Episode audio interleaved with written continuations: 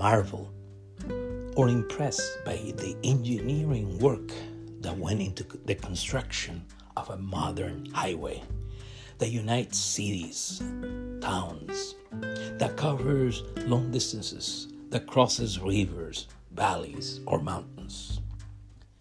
Builders use several machines, materials, or resources to build these types of roads. That is, it is not easy to build roads or highways, however simple they may be.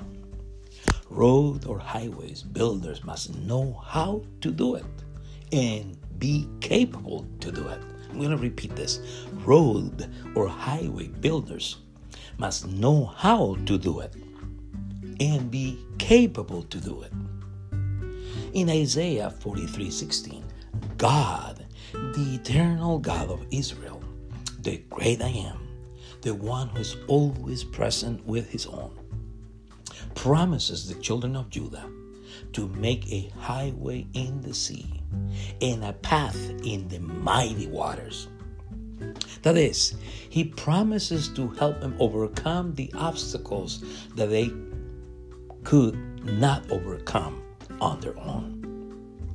By the way, the Holy Scriptures records that God helps those who fear him, those who love him, those who trust in him to overcome obstacles that are characteristics of this present life, of this present time. For example, God gave grace to Joseph in the sight of Pharaoh. God gave David grace in the sight of King Saul. God gave grace to Esther in the sight of Ahasuerus, the king. God gave Daniel grace before King Nebuchadnezzar.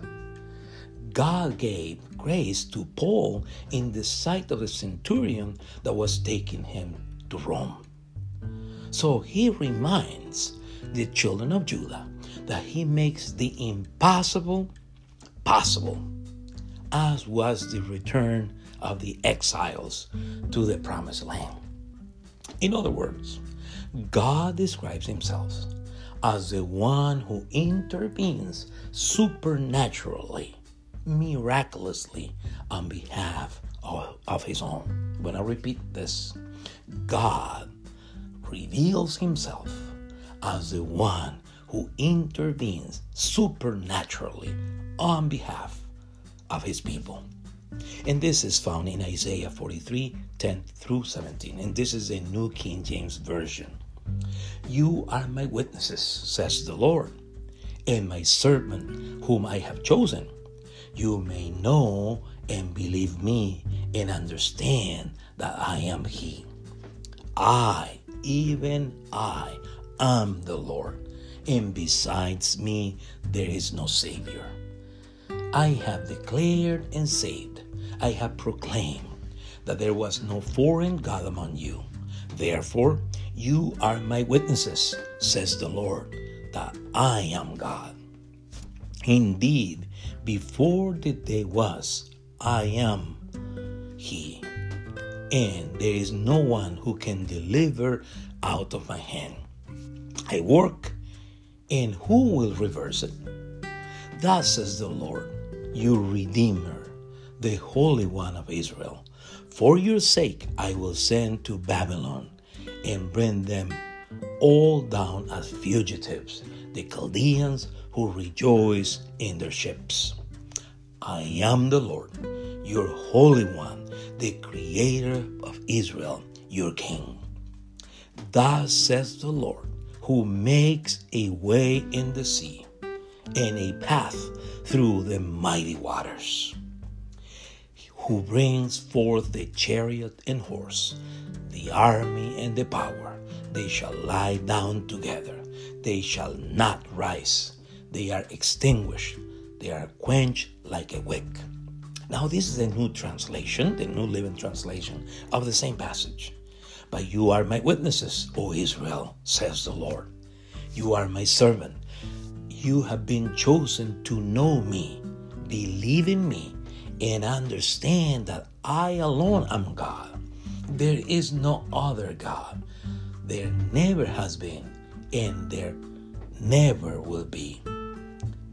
I, yes, I am the Lord, and there is no other Savior.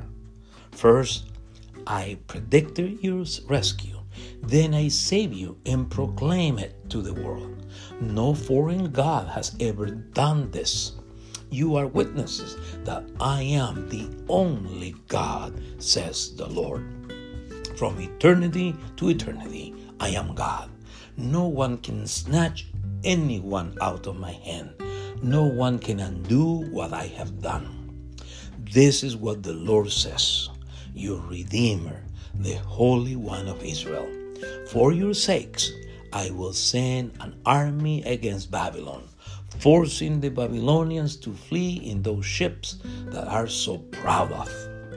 I am the Lord, the Holy One, Israel Creator and King. I am the Lord who opened a way through the waters, making a dry path through the sea. I called forth the mighty army of Egypt with all its chariots and horses. I drew them beneath the waves and drowned them, their lives snuffed out like a smoldering candlestick. As you read the book of Isaiah, you should consider that the name of Prophet Isaiah encapsulates the theme of this book. His name means salvation is of the Lord. The word salvation appears 27 times in Isaiah, but only seven times in all the other prophets combined. Regarding the theme of salvation, Chapters 1 through 39 portrayed man's great need for salvation. In chapters 40 through 66 reveal God's great provision of salvation. Prophet Isaiah shows that salvation is of God, not man. He is the supreme ruler, the sovereign Lord of history, and the only Savior. Now, if you read Isaiah 43 10 through 17, you will notice that in these verses, Prophet Isaiah describes the children of Judah, describes men and women of faith as God witnesses of his mighty power, wisdom, and grace towards them. In these verses, God tells the children of Judah that they would exercise, or they would experience, I should say, his wonders, his might or his supernatural work on their behalf, as their ancestors experienced his wonders, his might, or his supernatural work on their behalf on their way out of Egypt to the promised land.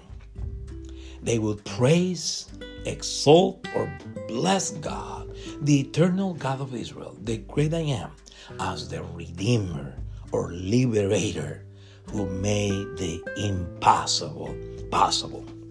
So, if you're a child, a teenager, or a young adult, praise and thank God for the opportunities that He will grant to you throughout your life, or for the way that He will open for you by His grace.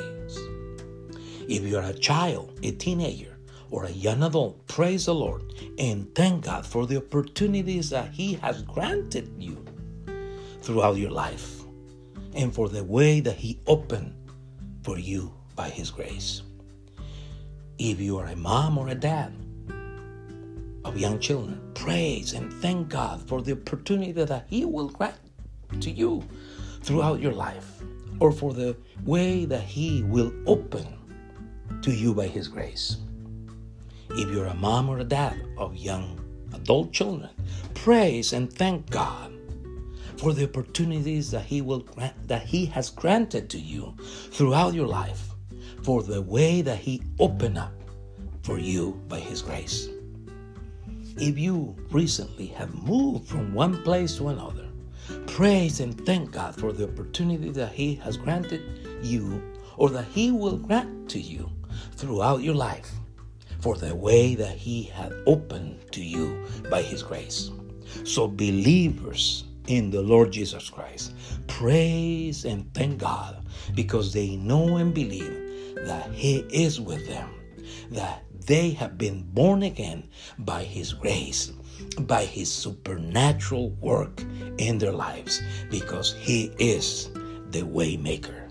Amen. God bless you.